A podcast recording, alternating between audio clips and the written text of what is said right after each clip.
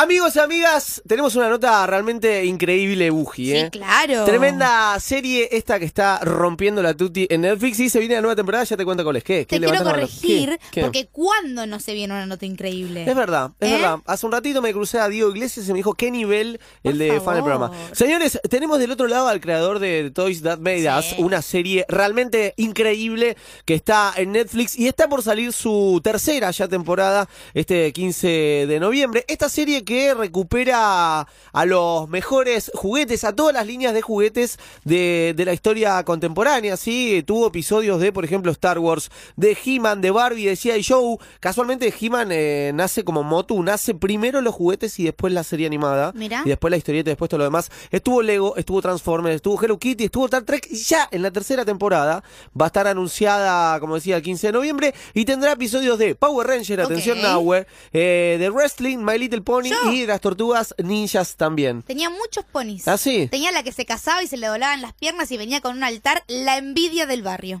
basura. Ah. Señores, está del otro lado Brian Volkbeis, que es el director de, de Toys That Made Us, y a él lo saludamos. Hello Brian and welcome to Fun. How are you? I am good. Uh, muchos gracias for having me on the show. Buenas noches, Argentina. Dice Buen- que- Buenos Aires. Dice que está bien y que nos agradece mucho por tenerlo en el show que aparte le encanta Buenos Aires. Es increíble hablar con tipos que han creado realmente este tipo de, de- de- de obras que son increíbles, que, que nos, nos caben y, y demás. Pero hay algo, hay algo que, que nos llama la atención, que es la vuelta constante al pasado. De hecho, Simon Reynolds, no quiero nerdear mucho, pero Simon Reynolds habla de la retromanía, de la obsesión del presente por el pasado inmediato. ¿Por qué nos gusta tanto el pasado? So listen to us because there's something that all the people in the world are obsessed with and that's the past. And you created a series about toys that started in the past. So why are we so obsessed with things that happened before us? I mean with the retromania that it's uh, evolving and surrounding us. I, I think the reason that we are obsessed with the past is because, for the most part, um, it reminds us as individuals as to who we were when we were children. Um, and when you're a child, you know, before the age of, let's say, 10, um, you know, you have a very simple, peaceful, and happy point of view of the world. And that you lose that as you get older, no matter what, no matter how good your life is, no matter how great things are, you you will never uh, be at such peace uh, as you are when you're a little child. So when you're older, when you're in your 30s or 40s or 50s, um, and you you see a toy, you see something that reminds you of who you were when you were five years old or eight years old.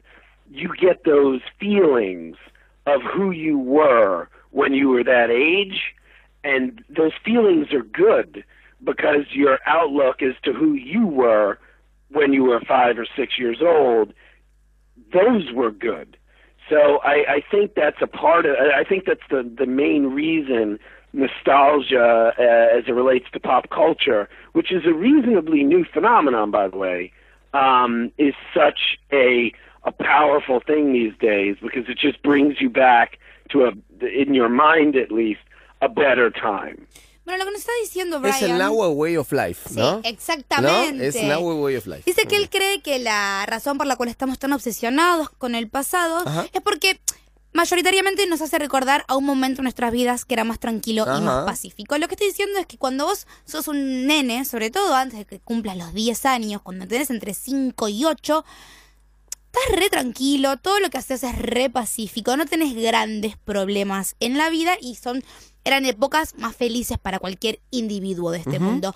Mientras uno va creciendo, inevitablemente, no importa qué tan buena sea tu vida o qué tan bien te esté yendo, uno va perdiendo esa sensación. Se da cuenta que la visión que tenía positiva del mundo cada vez se achica más porque nos enteramos de más cosas. Entonces, cuando estamos frente a algo que nos hace recordar a esas épocas tan limpias de feos recuerdos, automáticamente nos volvemos a poner en los zapatos de ese nene de 10 años y no tenemos ningún tipo de preocupación en la vida. Entonces dice que esa para él es como la clave de por qué estamos tan obsesionados con la retronostalgia. Esta idea de volver a sentirnos libres, tranquilos, relajados, divertidos. Y también dice que es un factor importantísimo de la cultura pop, porque está todo el tiempo encarnándose en la vieja nostalgia, en Sí, ese claro. sentimiento de felicidad que solíamos sentir. Y también lo que dice es que es un fenómeno bastante nuevo.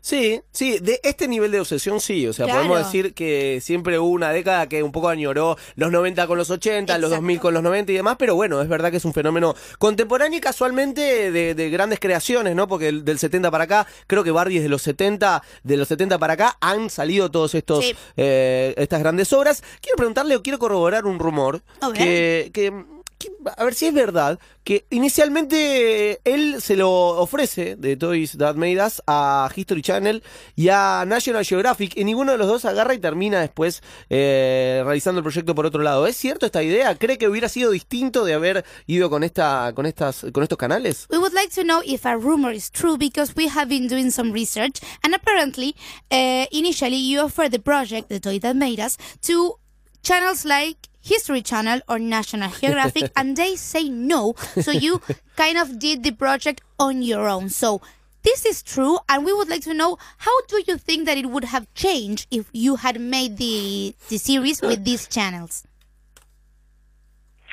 Um, it, it is true that I did pitch the show uh, to many, many, many places, uh, and yes, it did include uh, History Channel.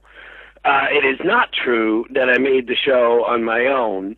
Uh, what I did was, um, and this is very normal uh, in in my business, um, is I made uh, myself a six minute uh, tape, uh, a six minute example of how I viewed the show and my vision for how the show would work as it relates to style uh, and tone and also the, the humor uh, that we tried to put in the show.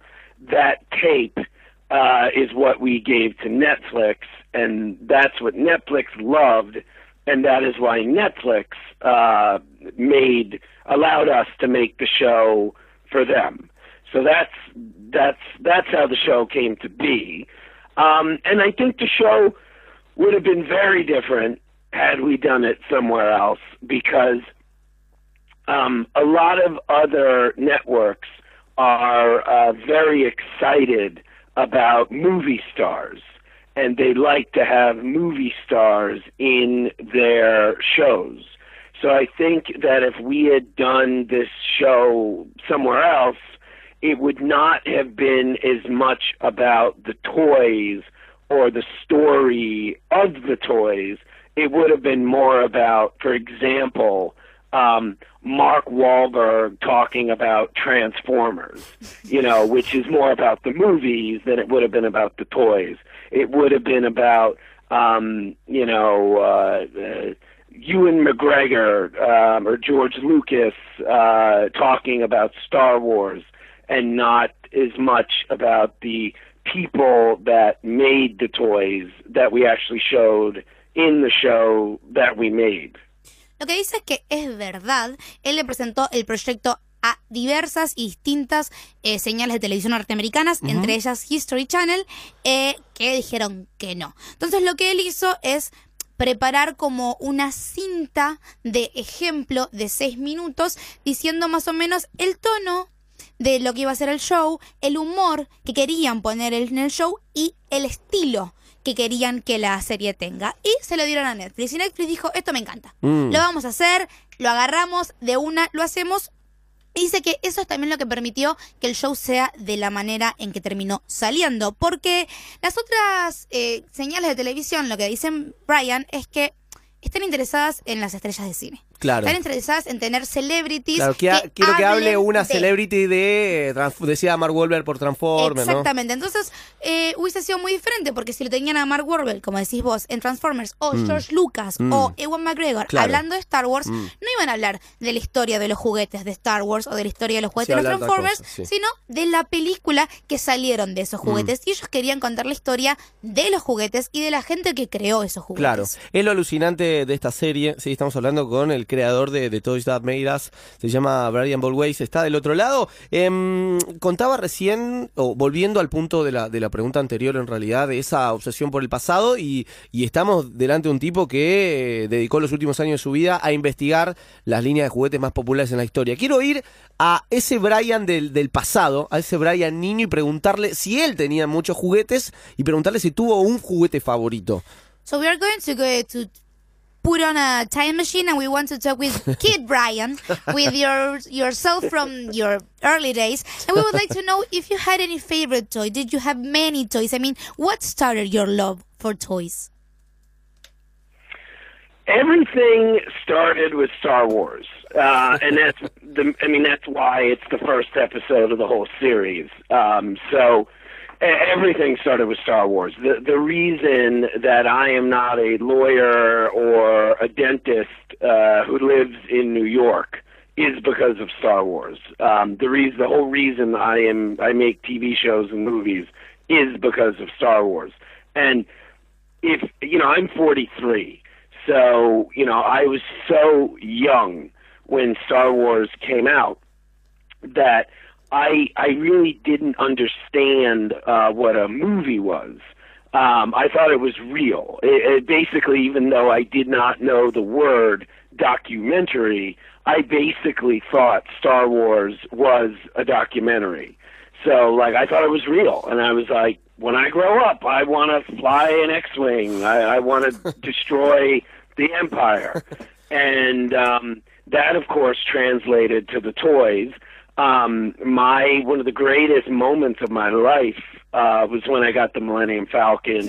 Uh, I mean, I like I have three children. I have a great wife. I love my job. Um, but if you remove my children and my wife and my job, like getting that Millennium Falcon is probably like fifth place for the greatest moment of my life up until this day. that's that's how much I love Star Wars. All that's right. how important it was to me. But But uh, should I stop now or Let me should I keep translate this, and then we, we keep Okay. going. Claro, lo dejamos en el pero. Claro, Lo dejó en el pero. exactamente. Vamos But- a poner un poquitito Ok, de ok, canción. ok. Porque lo que dice básicamente es que todo, Mm. absolutamente todo lo que es su vida hoy en día empezó con Star Wars. Como tantos otros. Eh, él tiene 43 años, o sea que cuando las películas de Star Wars salieron, él era muy joven y lo que cuenta es que él no tenía todavía la noción de lo que era una película. Entonces él pensaba que Star Wars existía. Y si bien no sabía que existía la palabra documental, él pensó que lo que sucedía era de verdad. Claro. Y estaban contando algo que pasaba en algún lugar de la galaxia y donde él quería formar parte. Él quería destruir el imperio y montarse en una X-Wing y volar como los personajes de Star Wars. Eh, entonces lo que cuenta que es algo muy lindo es que primero toda esa obsesión que tenía con Star Wars después se traduce en, en los juguetes y en todo esta, este research que hizo durante toda su vida. Y por ejemplo cuenta que uno de los mejores momentos de su vida, después de tener sus hijos y después de su hermosa esposa, fue cuando le dieron el Millennium Falcon. Claro. Y hasta el día de hoy, 43 años, es top 3 de sus momentos favoritos en su vida. El nacimiento de sus hijos, el casamiento con su esposa, Ah. cuando le regalaron el Millennium Falcon cuando era bebé. Same. Lo sea, dejó en bat. ¿no? We would like to know what were you saying after but. Yeah, so it, it's not that I only played with Star Wars toys, of course.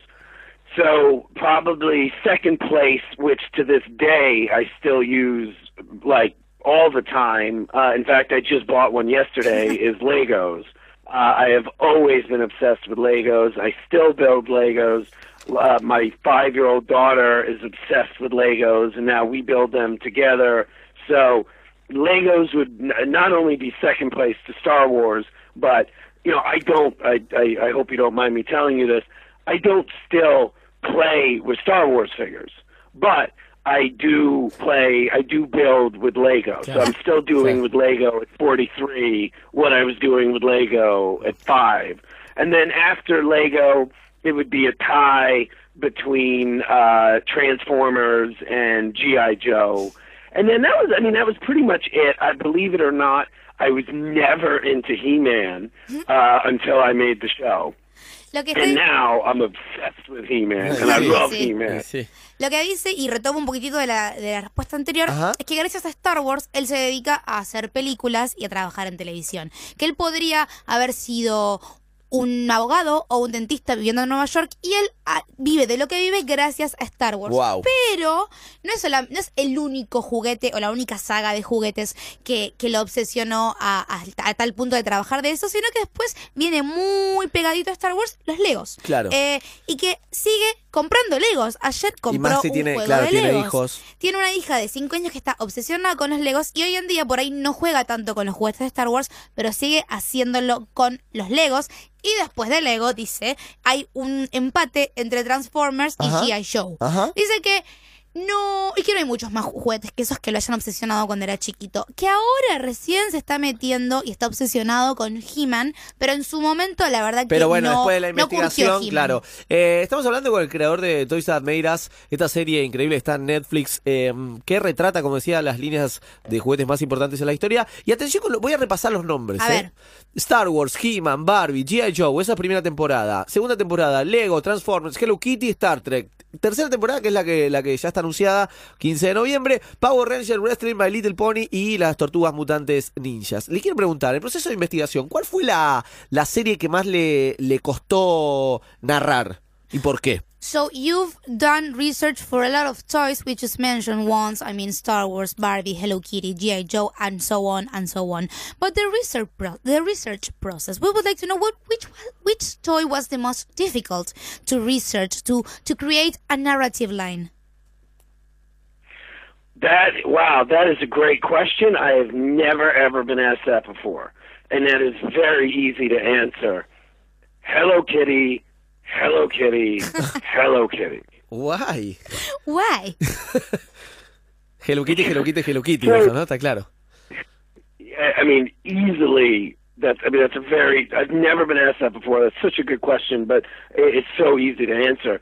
Um, so, I don't know how much you know about Hello Kitty, but here's the thing that's very interesting uh, to me about Hello Kitty uh, that I did not know until I was at Sanrio headquarters. In there's two Sanrio headquarters.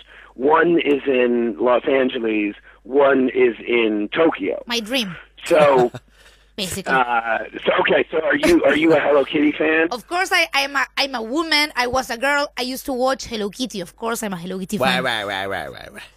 Okay. Okay. Okay. So you knew this. You knew this. I did not know this. So the show got greenlit, and uh, the only reason we did a Hello Kitty episode was because my wife loves Hello Kitty, and I wanted to make it for her because I didn't know if we'd get a season three or a season four or anything. So th- that's the only reason we made it, and I didn't know anything about Hello Kitty. So we go to Hello Kitty headquarters in LA and we're in the meeting and they're talking to us, you know, Hello Kitty this, Gudetama that, Keroppi that and I suddenly heard somebody say that none of these characters live together. They they're all separate. And I'm like, What do you mean they're separate? And they're like, oh yeah, they're all separate. And to me, that would be like if Luke Skywalker could not talk to Han Solo, who could not talk to Darth Vader, who could not talk to Princess Leia. Like, it was so unusual, and it really hit home the point that this was not a toy in many ways the way ev all the other toys were toys, but it was a brand that operated in a different way. So that was the first thing that made it very different. And I'll let you translate that. And then there's one other thing I'll tell Ok. you. Lo que está diciendo desde la primera respuesta Ah, que dio es que Hello Kitty, Hello fácilmente, Kitty, Hello Kitty. exactamente, nunca eh, le costó tanto una investigación como Hello Kitty. Lo que dice es lo siguiente. él no sabía nada de Hello Kitty. Básicamente solamente hizo el episodio porque su esposa eh, era muy fanática de Hello Kitty y en el medio me metí yo a decirle, claro, cualquier chica que haya sido niña fue fanática en algún momento de Hello Kitty, como fue fanática de Barbie, eran los juguetes que iban para las nenas. Entonces él le quiso hacer este episodio a su esposa porque no sabía si iban a tener tercera y cuarta temporada y le quería hacer un regalo. Entonces van a, a las oficinas de Hello Kitty, que hay dos en el mundo, una en Tokio, una en Los Ángeles, Sí. van a Los Ángeles y están sentados hablando que Hello Kitty esto, que Hello Kitty lo otro, que este personaje esto. Y de repente una de las ejecutivas dice, igualmente ellos no se juntan. Y él dice como, ¿cómo que no se juntan? No, no. La línea de juguetes no se juntan, no viven en un mismo universo los personajes de Hello? Kitty. Entonces él dice que, claro, se pone a pensar. Es como que le digan que Luke Skywalker Claro. no habla con Sí, Han Leia Solo, o Han Solo, ¿entendés? sí. No habla con la princesa Leia. Co- Entonces esto le pareció súper eh, raro porque Ajá. no estaba acostumbrado y no lo sabía y ahora va a venir con la segunda parte de Ok, la respuesta. You can go on now. Oh, the the second part. Yeah.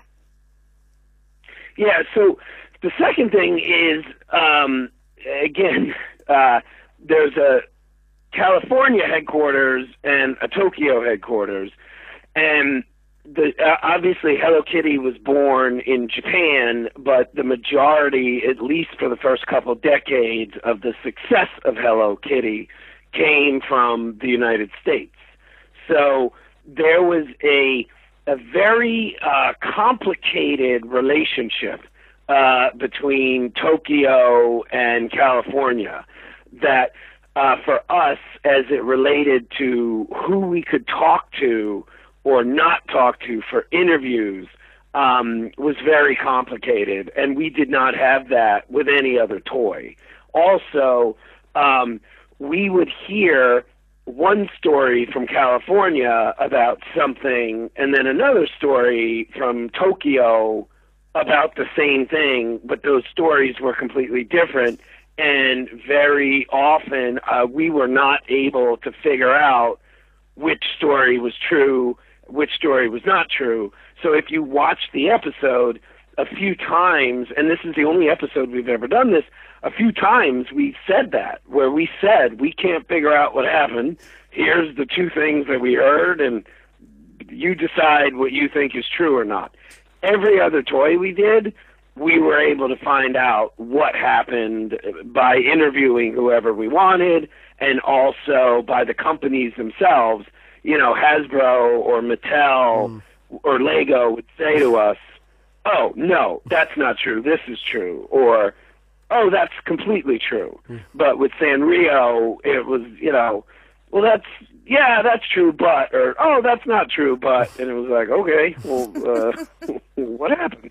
Lo que está So, contando yeah, that was a part of the challenge. eh, que, que también fue complicado para ellos hacer el capítulo de Hello Kitty, es que, como dijo antes, hay una oficina central en California y hay una oficina central en Tokio. Y obviamente Hello Kitty nació en Tokio, fue creado en Tokio, pero la mayor parte del éxito del juguete eh, se creó en Estados Unidos, en las oficinas californianas. Entonces, había como una relación complicada entre las oficinas japonesas y las oficinas norteamericanas que les complicó un montón el tema de investigación, porque primero había un tema de con quién hablamos, si con Japón o con California. Después, sobre un rumor o sobre una historia, California tenía algo para decir y, Japón también, tenía algo claro. Completamente distinto. Entonces, no, no, no había un match entre Esa las fue la base de que, historias. claro, esa fue la base de que digan, bueno, cada Hello Kitty es de un universo y ya fue todo, ¿no? Exactamente, entonces lo que dice es que en ese episodio es el único episodio donde cuentan las dos versiones Mm. y dicen, miren, ustedes decidan cuál Claro. es la historia que quieren eh, Mm. creer, porque Tokio está diciendo una cosa y California está diciendo una cosa completamente distinta. Es la misma marca, la misma patente, el mismo producto, es el increíble. mismo producto sobre la misma sobre el mismo entonces dice que con Hasbro o con Ujú. otras compañías de juguetes no tuvieron ese problema No, no, pero con ordenan más. Sanrio sí. fue un sí. quilombo básicamente Bien, Hello Kitty, un quilombo entonces. ¿eh? Em, estamos hablando con el creador de Toys That Made Us, esta serie, una de las series del momento, ¿eh? que lo pueden encontrar ahí en Netflix. Y se viene la tercera temporada, decíamos, ya está anunciada. 15 de noviembre lo van a poder encontrar en la plataforma con Power Rangers, Wrestling, My Little Pony y Tortugas Ninjas. ¿Qué nos puede contar de esta Ah. tercera temporada? So you're going to premiere the third season on November, in November, sorry, and we are obviously really waiting for it because we love the series, but we would like a little glimpse. I mean, what can you tell us about the third season of The Toy That Made Us? Um, the third season, what we tried to do was um, take the best parts of what we had learned with seasons one and two and bring them to season three, of course. But also, you know, we got a lot of feedback from uh, the fans. You know, we have a big Facebook account for Toys That Made Us and Instagram, so we get a lot of feedback every day.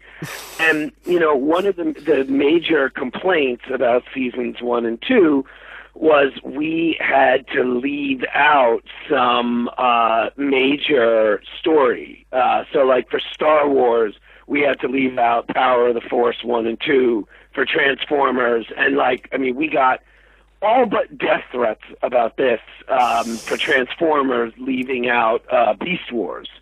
So um, we, uh, you know, we have to make these episodes under 50 minutes. So one of the things we noticed that was very painful, but one of the things we noticed was the reenactments take a long time.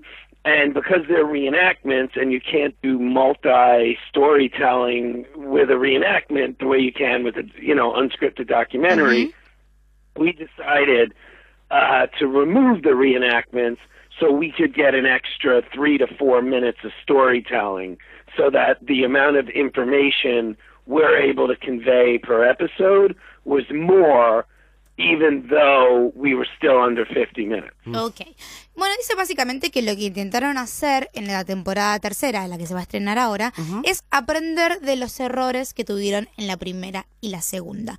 Eh, la serie se volvió un éxito y tiene una base de fans muy grande, tanto Deben en ser Facebook insoportables. como en Instagram. Y son.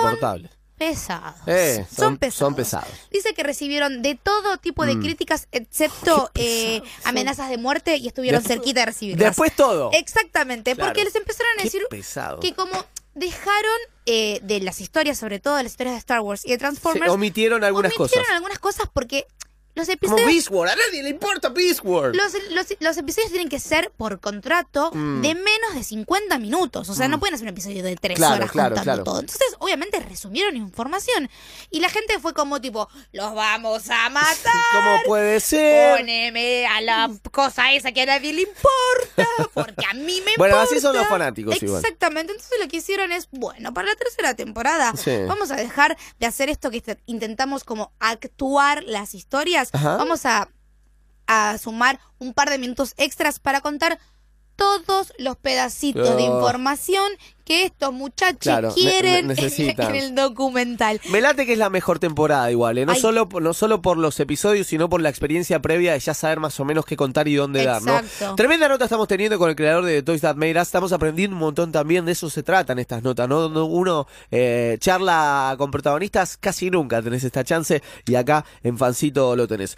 Haciendo una investigación encontramos otro dato más, A ver. que es eh, The Movie That Made Us. Mm. Que va a ser supuestamente la investigación o, o un paralelo, Un paralelo. de este, este suerte de research que está haciendo de la retronostalgia de Ujú. algunos de algunas obras de, de juguetes importantes con algunas películas icónicas. De ser cierto, ¿qué nos puede contar? Porque ya está ya, ya figura en muchos portales, creo que está en IMDb, ya lo tiene confirmado, así que ¿qué nos puede contar de, de Movie That Made Us? So we were, when we were researching for this interview, we found that you're working on a project that is called the movie that movies, sorry, that made us. That is sort of the same thing as the toys that made us, but with iconic movies and the idea how they were created. Created. So. What can you tell us about this? Because we've seen the project on IMDb, so don't fool ourselves and tell us the, the tea about it, please. Uh, I'm sorry, can you repeat that last part? Yes, that we know that you're making the movie that made us because we found it on imdb.com. Internet Movie Database. Yes, uh, so please spill the tea about this new project. Spill the tea. Uh, Yeah, I mean, not only are we making it, uh, the first season is coming out uh, before 2020, so it's it's it's coming. It's coming. Um, yeah, it's it's it's very similar in style uh, to Toys That Made Us, except it's about movies, and we try to do the same thing where you know we take something that people are very familiar with like Die Hard or Dirty Dancing right. and we right. try to show them All right. um, we we we try to show those movies that you've seen a thousand times. We try to show you. Uh, we basically try to show it to you in a way that you will never look at the movie the same way ever again. So, which is what we tried to do with Toys That Made Us. So, you know, with Dirty Dancing, for example, you know, a lot of people know, hey, it was filmed, you know, it wasn't filmed in upstate New York, it was filmed in North Carolina. Um, we, what we tried to do was, you know, some, not everybody knows that, but some people know that. What we tried to do was really show, you know, what was done to make North Carolina look like upstate New York. What we also tried to do was, you know, for example, a lot of these movies have in common the famous lines, the famous quotes from the movies. A lot of them were by accident. So, like Dirty Dancing, nobody puts baby in the corner. Like, we have a whole, like, 20 second segment where everybody is like, what did that even mean? Like, why was that in the movie? Like, every, like, nobody to this day understands why that became a famous quote from Die Hard. Um, you know, I don't, I don't know if I can curse or not, but when Curse, uh, curse, curse when, away. when- oh, good. When Bruce Willis says "Yippee ki motherfucker," All like right. also completely improvised. So that's the kind of Hmm. thing that we tried to show that you know this was you know some stuff was in the script some stuff was not but you can connect these dots like Hmm. there there are things that die hard has in common with home alone that you would never in a million years think of Bien, lo que está diciendo es que sí, que la primera temporada se va a estrenar antes del 2020, All así right. que está llegando. Chicos, disfruten esta nota, ¿eh? Y disfruten que- esta nota, se lo digo de verdad, ¿eh? El estilo de la serie obviamente es similar a The Toys That Made Us. O sea, Sí. básicamente intentan hacer la misma eh, cosa. Agarrar y tratar de destruir el camino que llevó a hacer esas películas tan icónicas. Mencionó Die Hard, Sí. mencionó Dirty Dirty, Dancing. Dancing. Eh, y dice que son películas que todos estamos familiarizados. Todas las hemos visto un millón de veces, ya sea le prestando la atención o no. Sí, están, pres- están presentes. Y ellos lo que quieren hacer es deconstruir la película para que no puedas volverlas a verlas de la misma manera en la que las viste Mm. hasta ahora. Por ejemplo, dice. ¿Puedo putear? Dijo. No, pero aparte cuenta unas cosas de Dirty Dancing que a mí A particularmente ver. me gusta Bien, mucho. Iba por dejar, pero vamos, vamos, Vamos por. Dirty Dale, Dancing. dale, dale. Lo que dice es que, por ejemplo, mucha gente sabe, o por lo menos la gente que es fanática, Sí. que la película en realidad no se filmó en al norte del estado de Nueva York, como dice la, la trama, La sino ficción. que la, la filmaron en Carolina del Norte. Ajá. Y lo que ellos te quieren contar, más allá de ese datito que es de color, es que te van a mostrar cómo hicieron para que Carolina del Norte parezca el norte del estado de Nueva Wow. York. O muchas cosas que son improvisadas de las películas y por ahí nosotros no lo sabemos como frases épicas como Nobody Puts Baby in a Corner, que es de Dirty Dancing, Ujú. o Yippee-ki-yay. decirla- exactamente. Sí, de dejar, que, que no estaba en el guion. Exactamente, y hoy en día mucha gente que trabajó en la película tipo no entiende por qué esas frases quedaron tan icónicas en el futuro. Entonces intentan contar eh, Esa parte. esa parte Increíble. de las películas, el tras bambalinas, por ejemplo, dice que podés conectar los puntos que unen Esto, esto es Die. Hard Sí. con Home, Alone. Increíble. No tengo idea. Increíble. Habrá que ver la serie. Vamos a estar pendientes entonces de lo que pase con esta nueva serie de Brian Volveis. Decíamos el creador de Toy That Made Us. The Movie That Made Us es lo que se viene. Una última pregunta y no puede decir Hello Kitty cuál es su episodio favorito. Es difícil hablar de tu hijo favorito. Él tiene dos. No creo que diga tal o cual. Pero bueno, eh, no se vale Hello Kitty. Un hijo favorito de Brian a propósito de Toy That Made Us. We are going to ask you a very tough question. Are you ready? I'm ready It's it's it's a difficult one. Okay, so we know that you cannot choose between your favorite son, your favorite children. I mean, we know that that's a sin, but we would like to know which one is your favorite episode, and you cannot choose No. Hello Kitty. Nope. That's really funny. uh, it, it, listen, uh, not not to just be cliche, but I mean, my, my my favorite episode, of course, is Star Wars. No, no, Um, tampoco, tampoco. because it was Tampoco Star Wars. Come on, you, you, you, you said I couldn't choose Hello Kitty. You should have said I couldn't choose Star Wars. Well, you're right. Ok, ok. Uh, cause, uh, then, because I never would have chosen Hello Kitty. uh, but uh, if I, Para quedar bien if I couldn't choose, uh, if I couldn't choose Star Wars, Okay. uh, then I, I, absolutely Star Trek. Okay. Uh, it, Okay. it that the, the way I made Hello Kitty for my wife, I made Star Trek for me. Ok. And just so you know, when when the show came out, thousands of people were like, "Why would you do Star Trek and not Teenage Mutant Ninja Turtles? Why All right. would you do Hello Kitty and not Power Rangers?" And again, like I said, I did Hello Kitty for my wife, and I did Star Trek for me.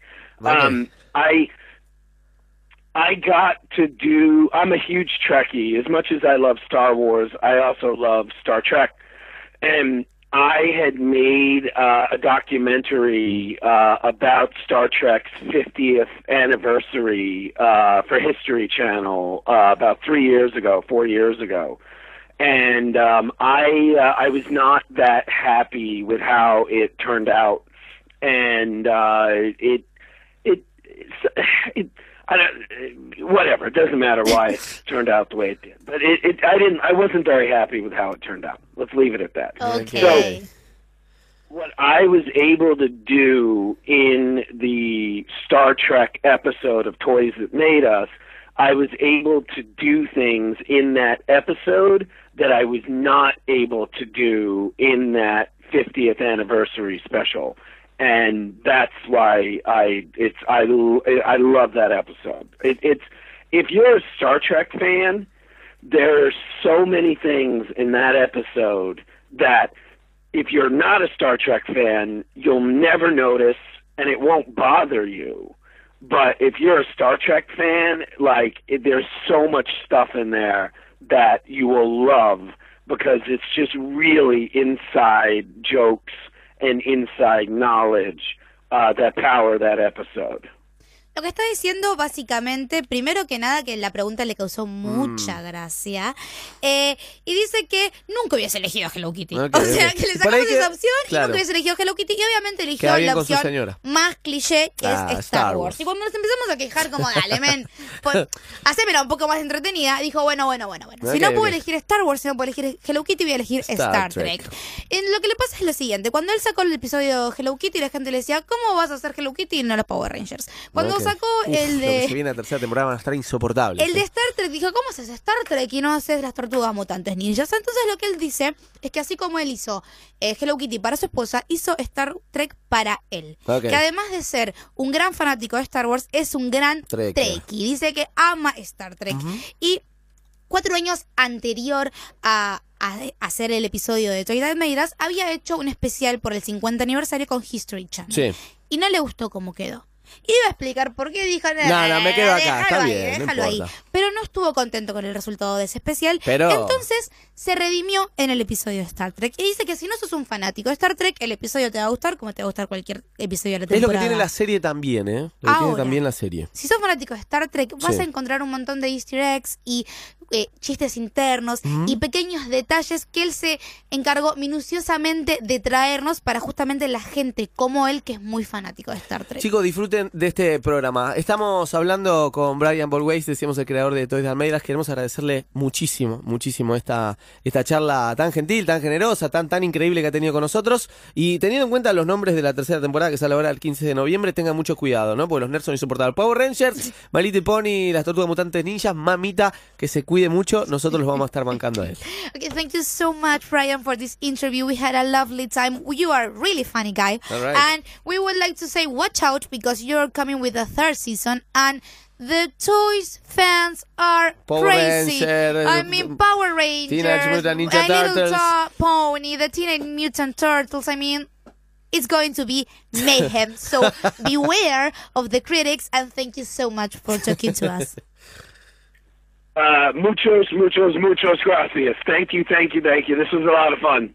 Dice que muchas, muchas, muchas gracias. Que thank you, thank you, thank you, thank you. Y que la pasó muy, muy 15 bien. de noviembre, Buji, chicos, amigos. Yendo. Sale la tercera temporada de Toys Medias. Amigos, nosotros estamos en vivo hasta las 12 de la noche. No Uh. tuvimos, sigan disfrutando de fancito.